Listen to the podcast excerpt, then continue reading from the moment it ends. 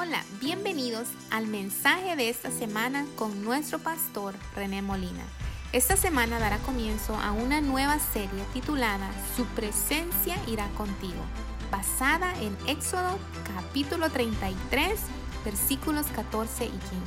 Compártelo en tus redes, toma nota porque lo que Dios hable a tu vida puede ser de bendición para alguien más. Con ustedes, Pastor René Molina.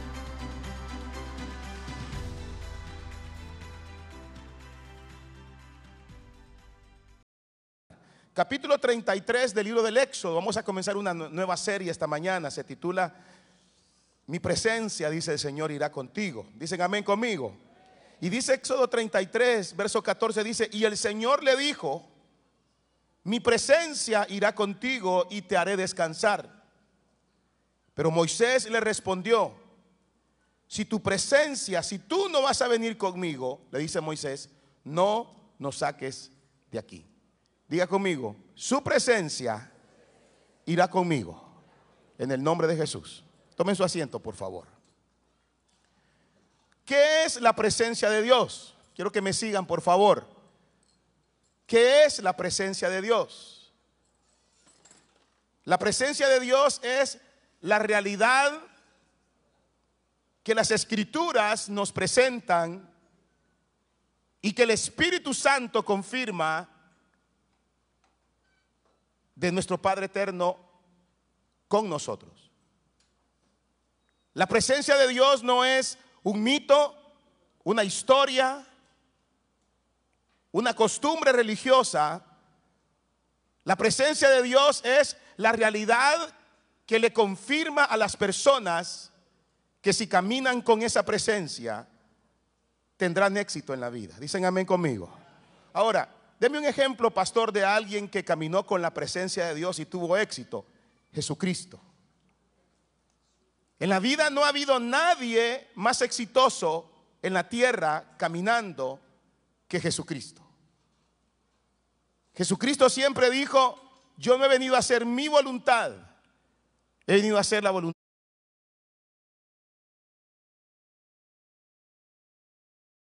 de aquel que me envió. Y él mismo se proclamó como el Emanuel. Y él dijo, Emanuel, ¿por qué? Porque es Dios con nosotros o Dios en nosotros. Entonces, la vida cristiana no se trata de tradiciones, de lo que me contaron. Yo bendigo a mi abuelita, la bendigo, mi viejita, ahora ya está con el Señor ella, pero era ella muy dedicada para que nosotros le pidiéramos a la Virgen de Guadalupe. Yo me recuerdo, ella, ella es originaria de un pueblo llamado Guadalupe, por cierto, en el departamento de San Vicente, allá en el Valle de Jiboa, en, El Salvador. Pero ella era muy dedicada. Yo no sé si tenía algo de mexicana mi abuela, pero, pero era, era, era la Virgen, ¿verdad? Y ella tenía una Virgen así de, de yeso, y era, Dios guarde, eso era intocable, pero era, era eh, eh, y pídanle mis hijos, y, y, háblenle mis hijos. Y era aquella cosa, a misa casi no nos llevaba, pero, pero sí era la Virgen, y, la Virgen, y la Virgen, y la Virgen. Yo en un momento hasta creí que de, verdad eh, la Virgen caminaba en la casa, y hasta que un día me di cuenta, sobre todo cuando vi la realidad de, de mi existencia, que no habían muestras de, de, ¿qué digo? De una transformación de vida. Mi familia era una, una familia eh, pobre, vivíamos en caos, en problemas, eran las malas palabras, las mentiras, los pleitos, los que gobernaban mi casa. Y entonces yo comencé a hacer como cuentas en mi cabeza y decía, bueno, si Dios existe, ¿por qué mi familia no lo ve? Si Dios existe y la Virgen es verdadera, como mi abuela dice, ¿por qué mi familia es todo lo contrario? Y si Dios es luz, ¿por qué nosotros vivimos en tinieblas? Hasta que llegó el día en que conocí a Jesús como mi único y suficiente Salvador.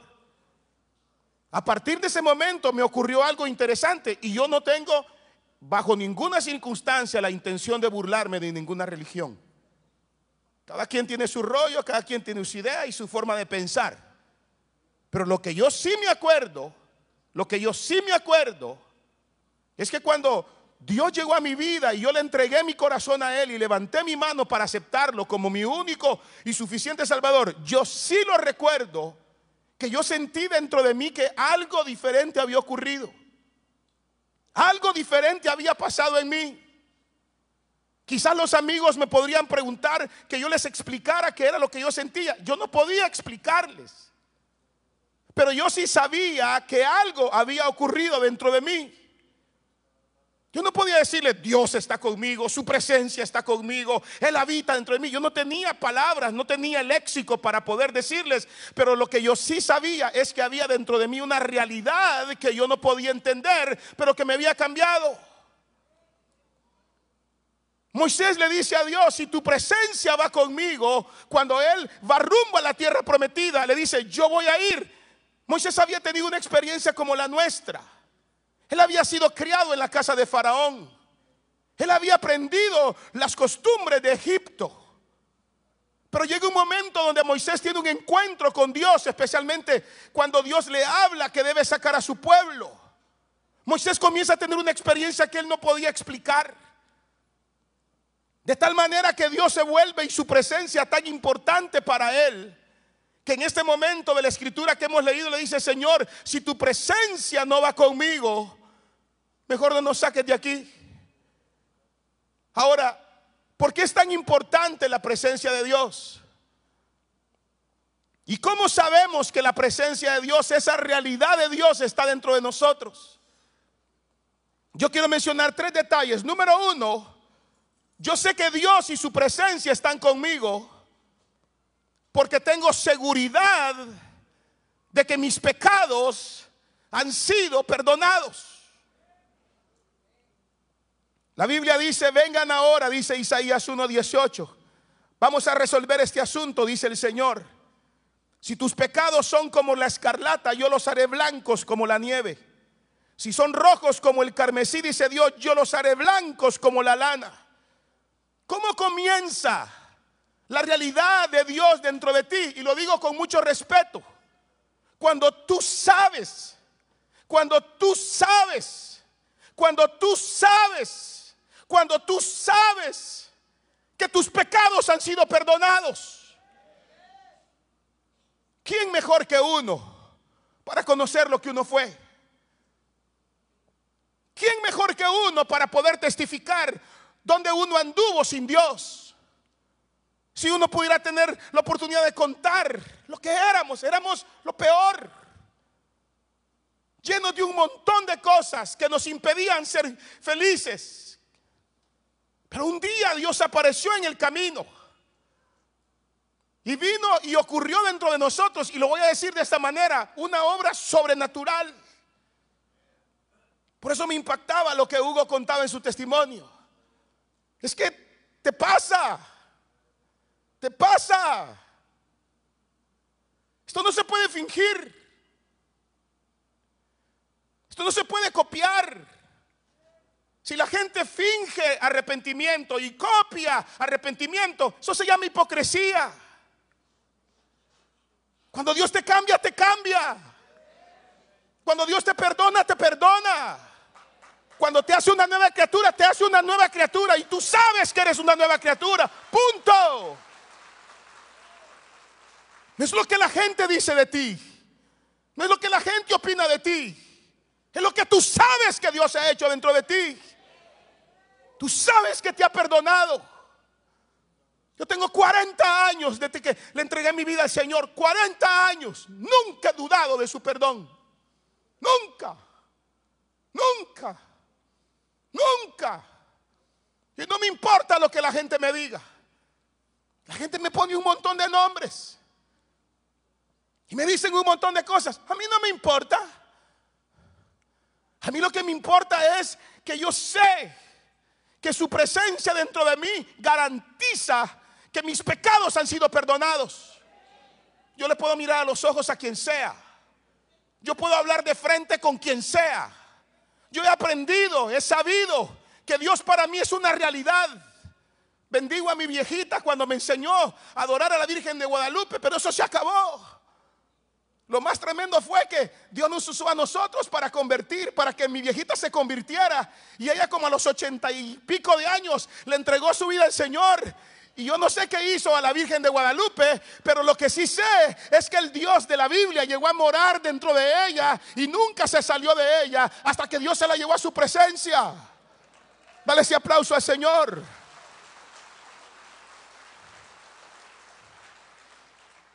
Hay un ciego que el Señor sanó en Juan capítulo 9 y no voy a leerlo, pero sí va a aparecer en la pantalla. ¿Se recuerda?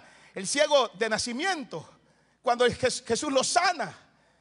Y después los fariseos y los religiosos le comienzan a preguntar, ¿quién te sanó? Bueno, creo que se llamaba Jesús. ¿Y tú qué dices? ¿Que ese hombre es pecador? Mire qué respuesta, hermano.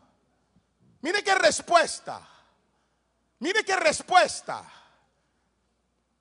Que si es pecador, ¿quién? Ese que te sanó, Jesús. Sí, Jesús. Ese que dice que es el Mesías. Que si él es pecador. Y abría los ojos así como que eran semáforos, hermano. Decía, si es pecador yo no lo sé. Como dijo mi nieto, ah, yo no. Yo lo único que sé es que era ciego. Y ahora veo.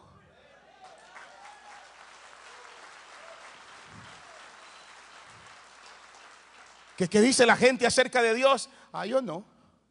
Yo no sé. Yo lo único que sé es que antes era un corazón lleno de odio y ahora Dios me ha dado amor. Yo lo único que sé es que mi boca estaba llena de mentira y ahora hablo verdad. Yo lo único que sé es que no sabía para qué quería mi vida y ahora lo que sí sé es que Dios me ha llamado y me ha salvado para un propósito y cumplir su propósito a través de mi vida. Eso es lo único que yo sé. Eso es lo único que yo sé. Por eso a mí no me gusta andar en discusiones teológicas, hermano. Eso se lo dejo yo a otros hermanos. Que quién nació primero, si el huevo o la gallina. Que cómo es esa onda del Padre, el Hijo y el Espíritu Santo. Que cómo es eso de las esencias divinas. A ver, expliquémoslos. Hablemos de escatologías y de exégesis. Les digo, ¿sabes qué, hermano? Todo ese rollo te lo dejo a ti. Parece nombre de vitamina. Le digo, ahí te lo dejo. A mí me encanta ver a Dios cambiando vidas como el testimonio de ustedes. Eso es lo que a mí me encanta. Ver que Dios cambia, ver que Dios transforma, ver que Dios perdona, ver que Dios hace nueva a la gente. Eso es evangelio.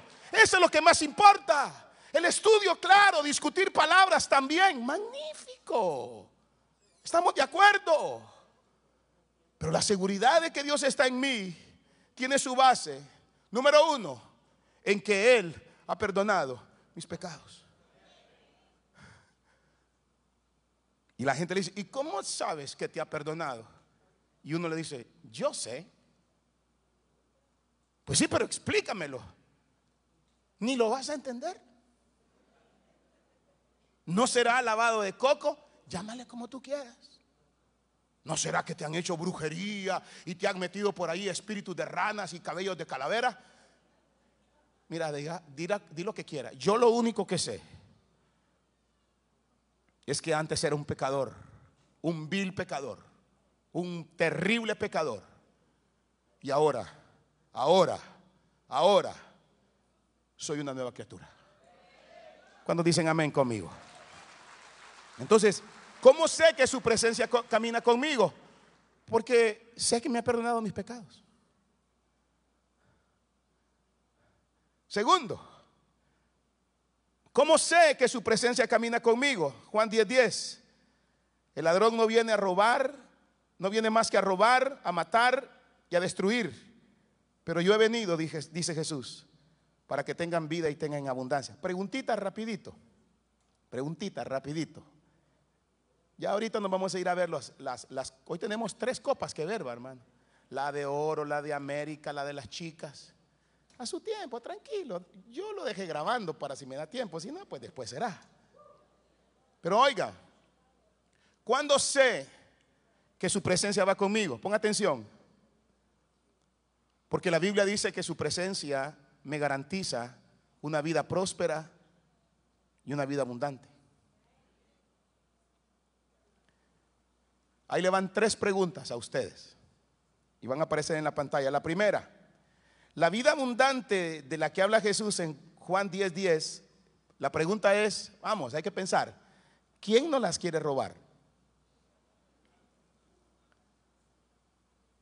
Segunda pregunta, ¿Quién es el ladrón según el contexto de este verso?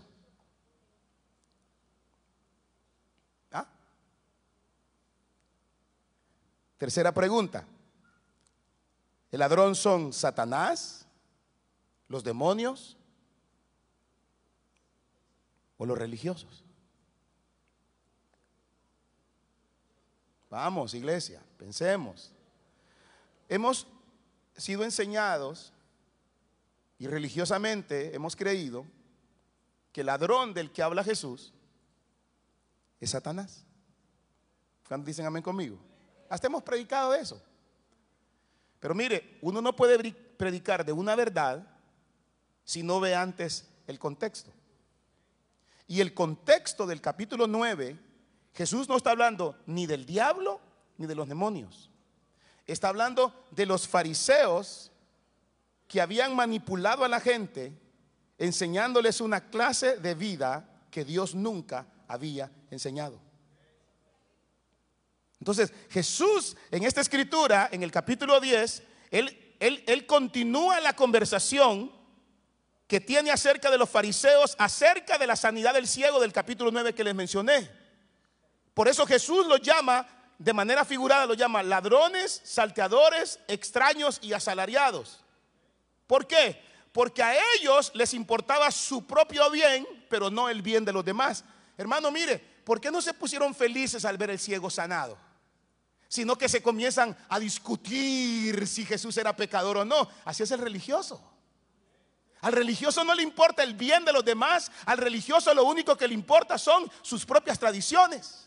Entonces Jesús dice, esos religiosos han sido ladrones y salteadores.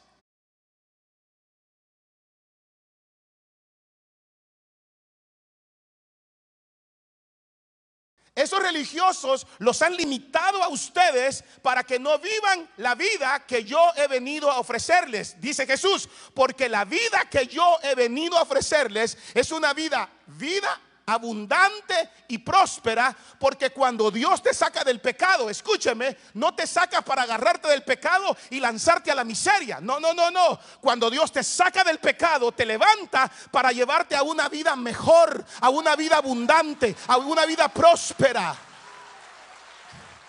¿Sabe, hermano, qué es lo que más a mí me choca de los que atacan la teología de la prosperidad? ¿Sabe qué es lo que más me molesta? ¿Quiere que se lo diga? Se lo voy a decir. Y qué bueno que está saliendo en las redes.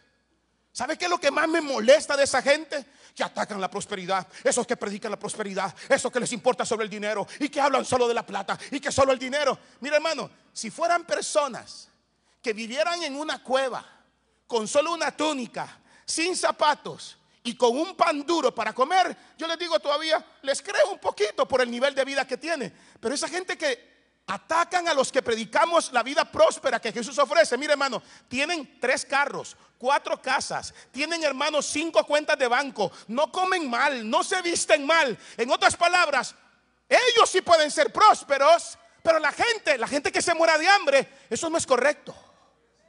Eso no es correcto. Eso es injusticia. La justicia es lo que dice la Biblia. El obrero es digno de su salario. Si usted es una persona que trabaja, es una persona que ahorra, una persona que vive en base a presupuesto, si usted es una persona que, administra correctamente el dinero, hermano, usted tiene el derecho de vivir bien de acuerdo a sus ingresos. Claro que sí. ¿Por qué? Porque el obrero es digno de su salario. Pero hermano, nos han vendido esa idea que ser evangélico es ser miserable. Que ser evangélico es morirse de hambre que entre más santo eres, más roto tienes el pantalón. Que entre más cerca del cielo estás, más hoyo en la planta de tus zapatos. Eso es el cristianismo y el mensaje que Jesús predicó. No, eso lo predicaron los religiosos. Yo siempre peleo y no es que me voy a vaya a pelear, pero cuando tengo que hablar lo hablo. Pastores que atacan a las mujeres que se arreglan, por ejemplo. Las mujeres vienen bien lindas, se peinan. Y esas mujeres que parecen aquí, le dan un palo. Y ellos, hermanos, parecen gallitos cuando salen. Bien aperfumados, bien vestidos, con ropa cara, corbata cara. O sea, todas son lo peor. Pero ellos sí pueden andar lo como quiere. Eso es injusticia. Ahora, cuando yo sé, cuando yo sé que la presencia de Dios camina conmigo, oiga hermano, cuando yo comienzo a ver prosperidad en mi vida espiritual, física, material, y ahí le va una que le faltaba, y migratoria también. Oigan hermanos, los que todavía no son, yo ya los veo. Yo ya los veo. Ciudadanos americanos, ojos azules y pelo güero. ¿Ah? Dígame, yo le pregunto, ¿quiere Dios una vida próspera para nosotros, sí o no? Jesús dijo, los religiosos son los que no la quieren. El ladrón del que habla Juan, capítulo 10, verso 10, no son más sino normas religiosas que lo que hacen es asfixiar a la gente. ¿Sí o no? ¿Sí o no? Y por eso se enfocan mucho en la gente menos educada. ¿Por qué? Porque la manipulan más fácil. Sonría que Jesús le ama. Y a veces dicen, no, es que las iglesias crecen ahí porque hay mucha necesidad. Claro, hay mucha necesidad, es verdad, pero hay mucha ignorancia también. Qué calladitos. Se lo digo yo, que crecí en un barrio allá en El Salvador que se llama Soyapango Hills. Yo no sé dónde nació usted o dónde creció, pero yo le digo donde yo crecí, Soyapango Hills, de ahí soy yo. Claro, éramos pobres. Pero la pobreza no significaba que íbamos a quedarnos sin educación. ¿Me están siguiendo la idea? Entonces, ¿cuándo sé que Dios camina conmigo? Cuando yo vivo en la prosperidad que Dios me da. Hay gente, hermano, que le molesta verme a, mí así, le molesta. Sea, no sé, me ven así y, y ya rápido pienso, ay, los diezmos, ay, las ofrendas. O dice, ay, esas tarjetas amarillas. O sea, como tienen la cabeza enferma por la religiosidad, ellos le atribuyen la bendición y la prosperidad todo el tiempo a su dinero. Dios no funciona así. Dios funciona recompensando la labor y el trabajo que sus hijos y sus hijas honestas hacen cada día para sacar adelante a su familia. Dar ese aplauso al Señor. Termino con esto. Cuando yo sé, cuando yo sé que Dios va conmigo, ya le dije, número uno, la seguridad de que perdonó mis pecados. Número dos, la vida próspera que me ha dado. La vida próspera que me ha dado. Y número tres, dice la Biblia, Apocalipsis capítulo 3, verso 21 dice, los que triunfen sobre las dificultades y mantengan su confianza en mí, oiga, reinarán conmigo. Así como yo he triunfado y ahora reino con mi Padre. Ahora, cuando yo sé y cómo yo sé que su presencia va conmigo? Ya le dije, primero en que yo sé que soy perdonado. Quizás por eso yo les digo a ustedes, metan panza, saquen pecho, levante su cara. Por lo mismo. Porque tú sabes que eres hijo de Dios. Hermano, un blanco te mira los ojos, míralo los ojos con respeto tú también. No se le ponga, lo miran y le ponen los ojos encima y usted le dice, a la orden, patroncito. No, dígale, yes, may I help you, dígale. You know what I mean, I know what I you. ¿Me entiende? Un asiático nos voltea a ver.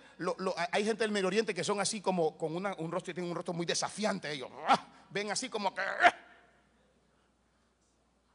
Hemos andado a veces por países así. Ellos hasta para hablarte son así. Hemos andado en, Palestina, en Jordania. Hemos andado en países que son árabes, de Medio Oriente. Y ellos son, es que su cultura es así. Y cuando te hablan, te hablan como, como, como que te quieren morder.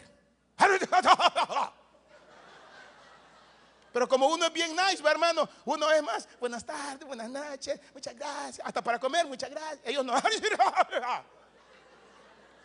Y entonces uno como es así, uno se les queda como, ah, uno se siente como, oh, no hermano. Entonces cuando yo le y usted tiene que firme, mirarlo a los ojos y decirle, botellita de Jerez.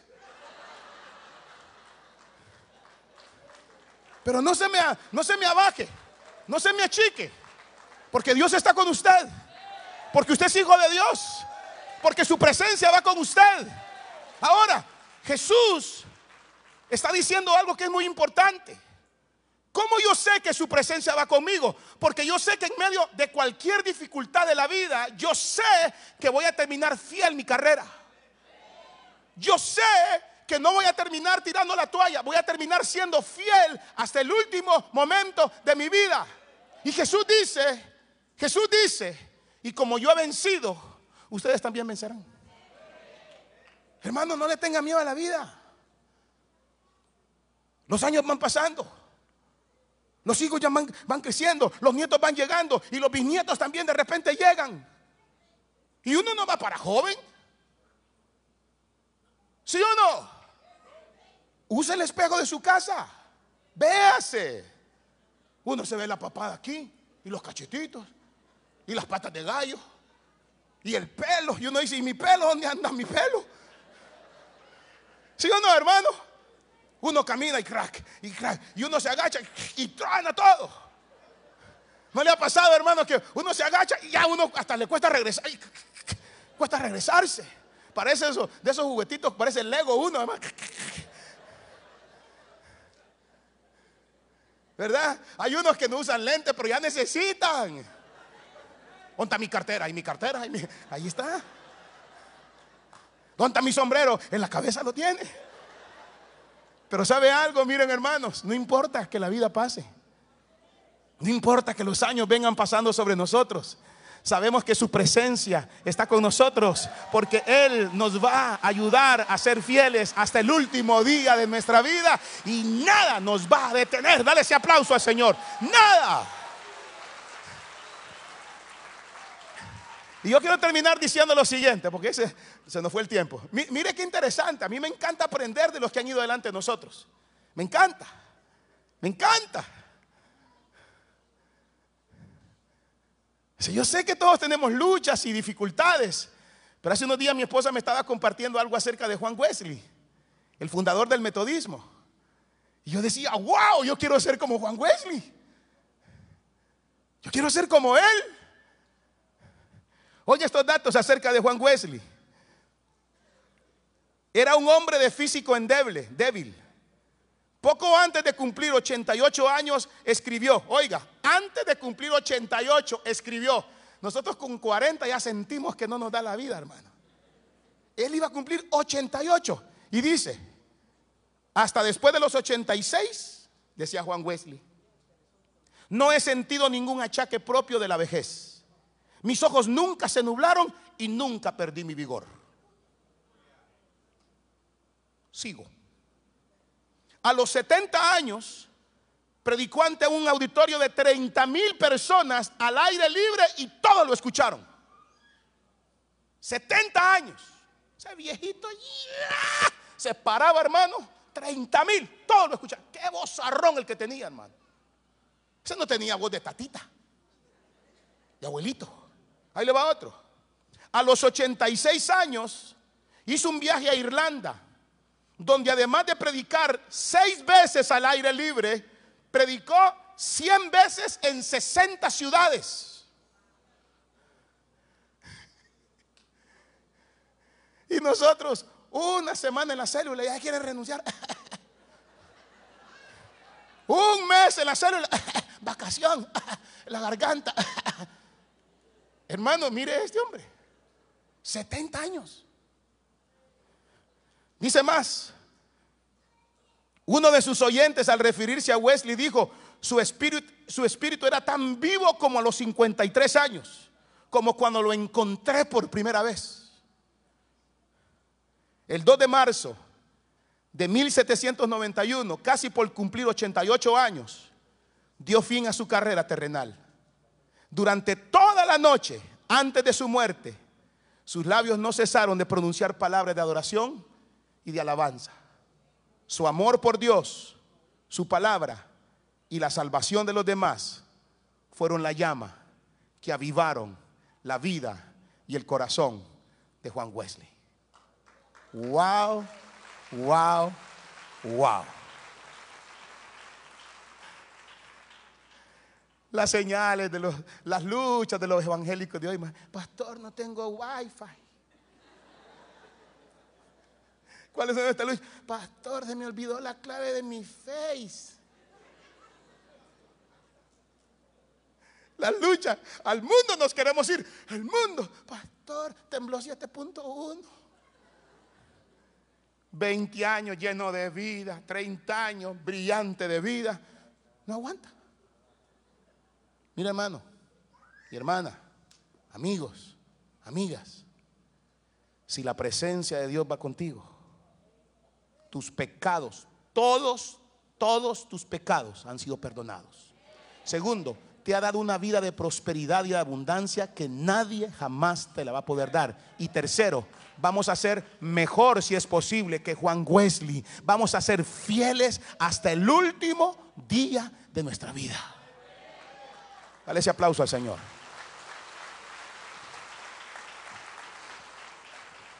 Y termino con esto, ahora sí.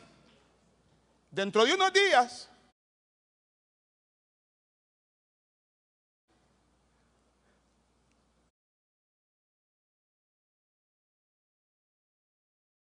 Dentro de unos días les voy a